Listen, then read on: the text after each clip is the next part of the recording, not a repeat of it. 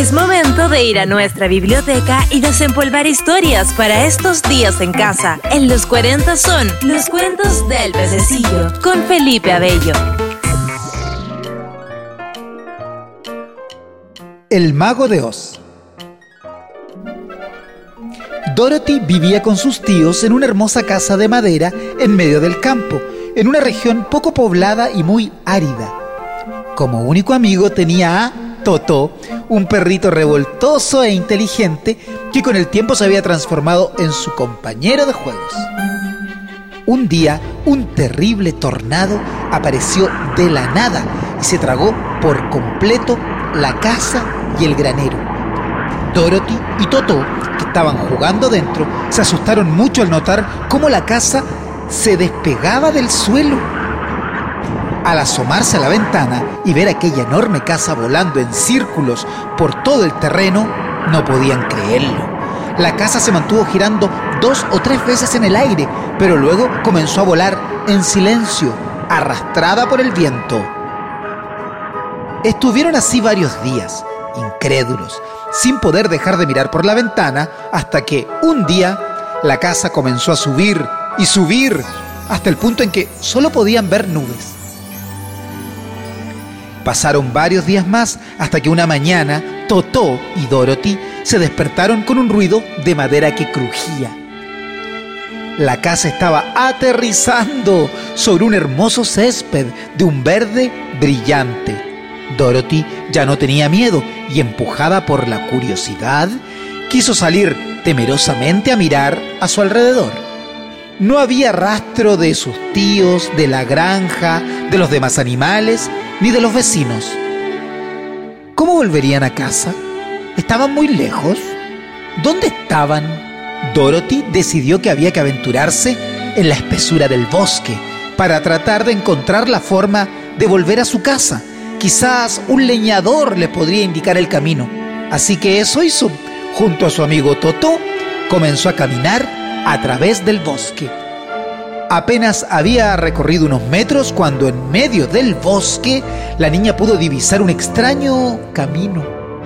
Entre los arbustos y el césped cubierto de hojas aparecían unas grandes baldosas amarillas de un color parecido al oro, que se colocaban amontonadas, grandes, pequeñas y medianas, cuadradas y redondas. Una a una iban conformando un serpenteante camino que se adentraba en el bosque. Sin dudarlo, Dorothy comenzó a caminar sobre las baldosas, dando alegres saltos y cantando, mientras Totó, algo más prudente, olisqueaba bien ese curioso suelo. Pasaron las horas sin ver a nadie, cuando a lo lejos pudo ver a un espantapájaros que estaba justo al borde del camino. Se pararon a observarlo un rato y para su sorpresa, el espantapájaro se quitó el sombrero y dijo, Buenas tardes. Dorothy casi se cae de susto, mientras que Totó comenzó a ladrar y gruñir. Un espantapájaros que habla. Perdona si te he asustado. ¿Tú también vas a ver al mago de Oz? Le preguntó. ¿Quién es ese mago? contestó Dorothy, que aún no podía creer que estaba hablando con, con un espantapájaro de trapo. Es el hombre más sabio y poderoso del mundo. Todo lo que deseas, él puede encontrarlo. Yo me dirijo a Oz para pedirle un cerebro. Estoy cansado de tener una cabeza llena de paja. Entonces Dorothy supo que si quería encontrar la forma de volver a su casa, aquel mago podía tener la respuesta. Decidió acompañar al espantapájaros después de tener que separar a Totó varias veces, ya que en cuanto se descuidaba, el pequeño perro le mordía los tobillos al espantapájaro. En el camino se encontraron con el hombre de hojalata, que estaba sentado en una piedra haciendo caras raras. ¿Qué te sucede? Dijo Dorothy. El hombre de hojalata torció el labio y comenzó a hacer unos sonidos extraños que sonaban a lata hueca. Estoy triste. Pero había algo raro en su cara. El espantapájaros demostrando que en vez de cerebro tenía paja, dijo lo primero que pasó por su cabeza. No pareces triste, más bien pareces asustado, dijo el espantapájaro. Feliz, enfadado, alegre, aliviado, asustado y cansado. Todo a la vez, dijo el espantapájaro. Y el hombre de hojalata le respondió, ese es mi problema. Se lamentó. No tengo sentimientos. Necesito un corazón para poder sentir de verdad. Dorothy con su amigo Toto y el espantapájaros invitaron al hombre de hojalata a que les acompañara en busca del mago de Oz. Así cada uno podría conseguir lo que quería. De repente apareció un león en el camino. Todos se asustaron porque no se imaginaban que era el león más cobarde del mundo. Quería ser valiente, pero no sabía cómo hacerlo. Hasta tenía miedo de su sombra. Si era un león muy cobarde. El león estaba en la mitad del camino, caminaba distraído por él, olisqueando el suelo y parándose para lamerse las patas. De pronto giró la cabeza y quedó petrificado al ver a Dorothy, Totó y sus nuevos amigos totalmente quietos y con cara de miedo.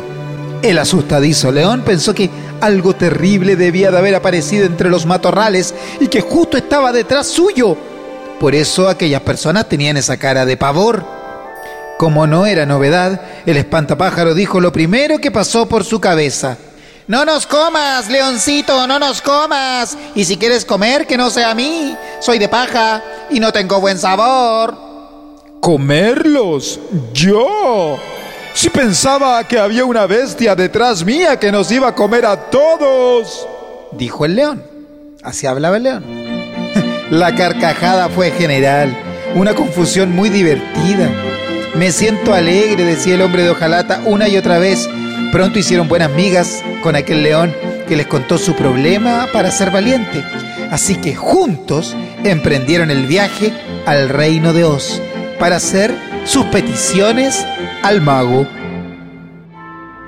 En dirección al castillo del mago, el paisaje se volvió cada vez más extraño y fascinante. Curiosas flores y plantas gigantes sonreían a los recién llegados. En un momento dado, en la cima de una montaña lejana, apareció un enorme castillo. Allí vivía el mago de Oz. Por fin estaban llegando. Solo tenían que caminar por la larga avenida de baldosas amarillas hasta llegar al castillo y pedirle al mago que cumpliera sus deseos. Cuando por fin llegaron a la puerta, antes de llamar, se prepararon para encontrarse con el mago de Oz. Dorothy se peinó los rizos y pasó la mano por Totó para peinarle también. El león sacudió el polvo de su melena, el espantapájaros comprobó que estaba bien relleno y el hombre de hojalata se echó unas gotitas de aceite en las rodillas para no hacer ruido al caminar. Una vez que entraron, encontraron a un anciano con una tierna mirada en su cara. Dorothy le contó toda la historia y después de escuchar sus peticiones, el mago decidió cumplirlas, dándole a cada uno lo que realmente quería. Dorothy soñaba con abrazar a sus tíos de nuevo. El hombre de hojalata quería tener un latido en el pecho que le hiciera sentir y el león, el león quería tener el valor que se esperaba de él. Y el espantapájaro quería tener inteligencia y no una cabeza llena de trapo. Totó también cumplió sus deseos y el mago le concedió un enorme hueso inagotable para morder y relamer una y otra vez. Todos juntos celebraron que habían alcanzado su objetivo y pese al largo camino habían conseguido lo que buscaban.